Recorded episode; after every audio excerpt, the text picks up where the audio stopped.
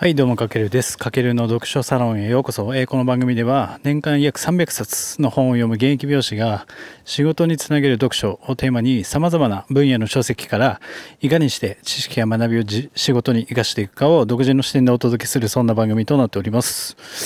はい、皆さん、こんばんは。今日は、えーっと、2月18日、何曜日だ今日水曜日か。あ、木曜日ですね。いや、今日ね、都内めっちゃ寒いですね。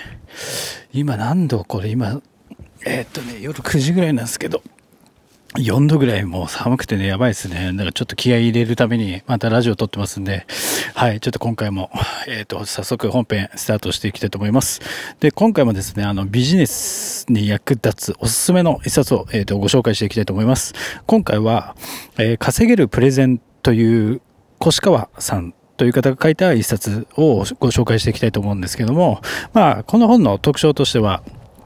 えっ、と、まあ、無駄なく一発で決める、まあ、そのプレゼン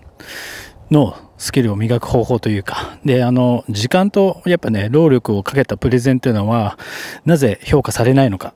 その、今までこの越川さんが1.8万人の方の実証結果からこの AI で AI を用いてデータ化した裏付けされたこの価値パターンが学べる一応内容になっててで僕がねあのこの本から、えー、と一番学んだことっていうのは、まあ、結論から伝えるとやっぱりプレゼンっていうのは相手に喜ばれ喜ばれるプレゼントを送るにはどうすればいいのかなっていうのを考えるっていうことが、えっと、プレゼンの極意だということを学びました。で、なぜね、僕がこの本を選んだのかっていうと、まあ、あの、YouTube チャンネル僕持ってて、そこで、えっとね、図解を使いながら、こう、見てくれる人に、ちょっと分かりやすく内容を伝えるために、そのプレゼンスキルっていうちょっと身につけられたらいいなって思ったのが、えっと、一応きっかけです。で、結果読んでどうだったのかっていうと、まあ、めちゃくちゃやっぱ役に立ちました。その、なんだろう、パワーポイントの効果的な使い方とかも載ってたり、もうそういう感じも学べて、で、やっぱ一番はね、やっぱ様々なシーンで、えっ、と、今も役に立ってます。例えば、えっ、と、なんだろう、ブログで、あの記事を書くときの伝え方だったり、あとは音声メディアの番組内容の、えー、と構成とかだったり、あとはツイッターでつぶやくときとか、あとは職場のミーティングで改善点やこう目標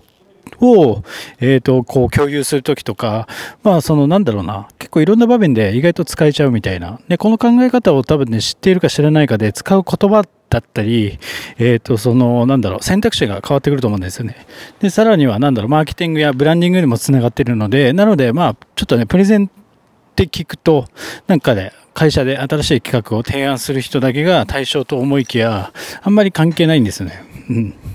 で、まあなんだろう、あと企画つながりで言えば、なんだろう、それこそ、えっ、と、クラブハウスの、まあ、ルームとかを作ろうと考えたときに、まあ相手に反応の、えー、といい企画の考え方にも応用できるので結構役立つかなと思ってます。で伝えるプレゼンではなくてやっぱ伝わるプレゼンをするってことがすごく大事だとこの本でも言っててで多くの人はなんだろう伝える技術っていうのは優れてるけどこう相手に伝わっていない場合が結構多いっていうことが、えっ、と往々にあると。でそ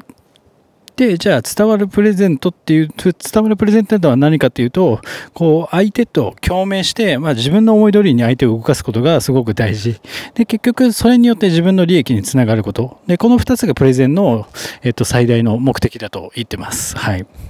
で、えっとね、これ、あの、YouTube 講演家の、あの、皆さん知ってると思うんですけど、鴨頭さんも言ってたんですけども、やっぱプレゼンというのは、相手へのプレゼントだということで、まあ本当に僕もその通りだなと思って、つまり、なんだろう、あの、まああの、家族でも、えっ、と、親友でも、えっ、と、彼氏、彼女でもいいんですけども、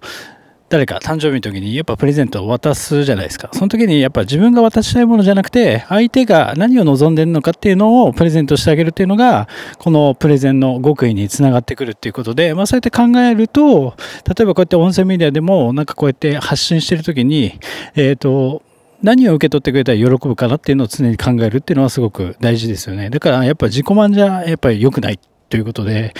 で、なんだろう。前どっかの放送でもあのこう人に対して何か伝えたりとか、まあ、書いたりする目的っていうのは、えーと、本質をたどるとそれを聞いた相手が動いてくれることが、えーと、最大の目的ってことをなんか、えーとね、前のラジオかなんか本紹介した時にも同じことを伝えたんですけどもやっぱプレゼンもそれと一緒で、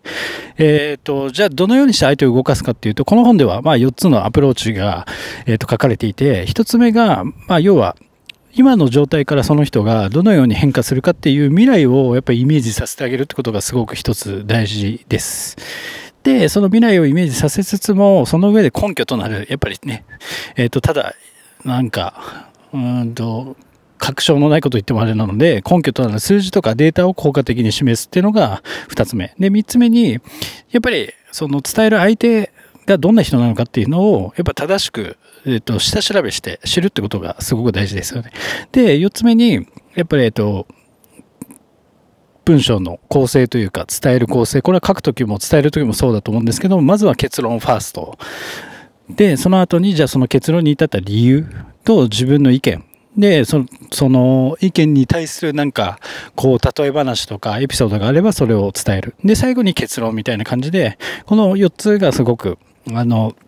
相手を動かす上で大事だということです。で、他にも、やっぱ人が動くのって、まあ皆さんもそうだと思うんですけど、なんか自分自身が変化をイメージできた時だと思うんですよね。で、先にある未来をイメージさせて、まあそこに価値を感じるから人っていうのはお金を払うっていうことなんで、まあこれって結構そんなに難しく考えることはなくて、例えば僕たちお腹が空いた、お腹空いたりするじゃないですか。まあそのだけに、やっぱその未来をなんか変化をイメージするってことは、お腹空いたってことはお腹を満たしたいですよね。その未来を、えっ、ー、と、こうイメージできるからこそ、その、食べ物とか食事に対してお金を払ったりしますよね。あとまあこれも本当にこうやってシンプルに考えると一番分かりやすくて例えばあとは喉が渇いた時にじゃあその喉が潤ってる未来の自分を人って想像するからこうやってお水飲んだりとかなんか飲み物を、えー、とお金を払って買ったりするじゃないですか。まあそれと同じ感じで、えっと、なんだろう簡単に考えるのは一ついいと思います。あとはやっぱりただその未来をイメージさせる人が、えっと、実際に信頼できないとあんまりなんかね信用できないのでまあ話し手が、えっと、信頼できる人物なのか。まあその私に何を気づかせてくれる人なのかとか、まあ、何を納得させてくれる人なのかっていうところも、えー、と一緒に伝えていくってことがすごく大事。で、あとは、やっぱ最後に相手を動かすにはやっぱこう、親近感が大事ですよね。なんか、いっぱい一生懸命伝えてるんだけど、なんか、よそよそしいとか、ちょっと他人行儀だったりすると、なかなかこう、その距離感が生まれないというか、だから、まあ、その親近感、じゃあどのようにして近づけるかっていうと、やっぱりこの個人的なストーリーを、自分のね、ストーリーを語ることが必要で、で、それがやっぱ相手に対して共感を生んでいくことになります。で、あとはね、これすごくいいのは、例えば伝わるっていうのは、伝えるじゃなくて、伝わるっていうのは、こう、相手の頭の中に自分が思い描いてる絵と同じ絵を描いてもらうことがすごく大事だということです。例えば、まあ、その、誰に何を伝えたいかにもよるんですけども、例えば真っ白な紙を思い浮かべてくださいって言えば、自分の頭の中と相手の頭の中に今真っ白な紙が思い浮かびますよね。じゃあそこに赤ペンで丸を書いてくださいって言えば、二人がイメージしてる絵って一緒ですよね。だからそんな感じで、こう何か人に伝えたり、まあそこは言葉でもいい、あの話し言葉でもいいし、書き言葉でもそうなんですけども、やっぱり自分が思い描いてる絵絵を相手に相手も同じように見れるように、えっ、ー、と、こう、なんだろう、説明したり伝えていくってことが、えっ、ー、と、本当の意味で伝わるってことになりますので、まあ、この辺をちょっとポイントとして押さえると、例えばなんかね、ブログで記事書くときとかもそうですし、こうやって今僕が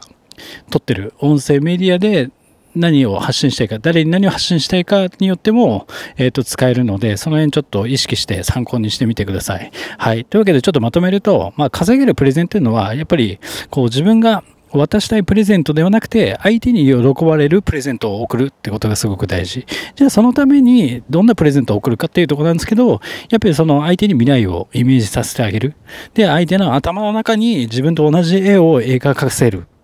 で、まあそこに、それだけだとやっぱ物足りないので、その根拠となる、まあ数字とかデータがあると、まあさらにいいですよね。で、その上でさらにこう親近感も一緒に出していきましょうということで。で、自分のあとは個人的なストーリーを織り交ぜる。うん。で、それがやっぱり共感を生み、こう相手にしっかりと伝わり、まあ望むように、えっ、と、相手が、えっ、と、動いてくれるようになるので、これは本当にもう、なんだろうな。会社で本当に、うんと新しい企画を提案するプレゼン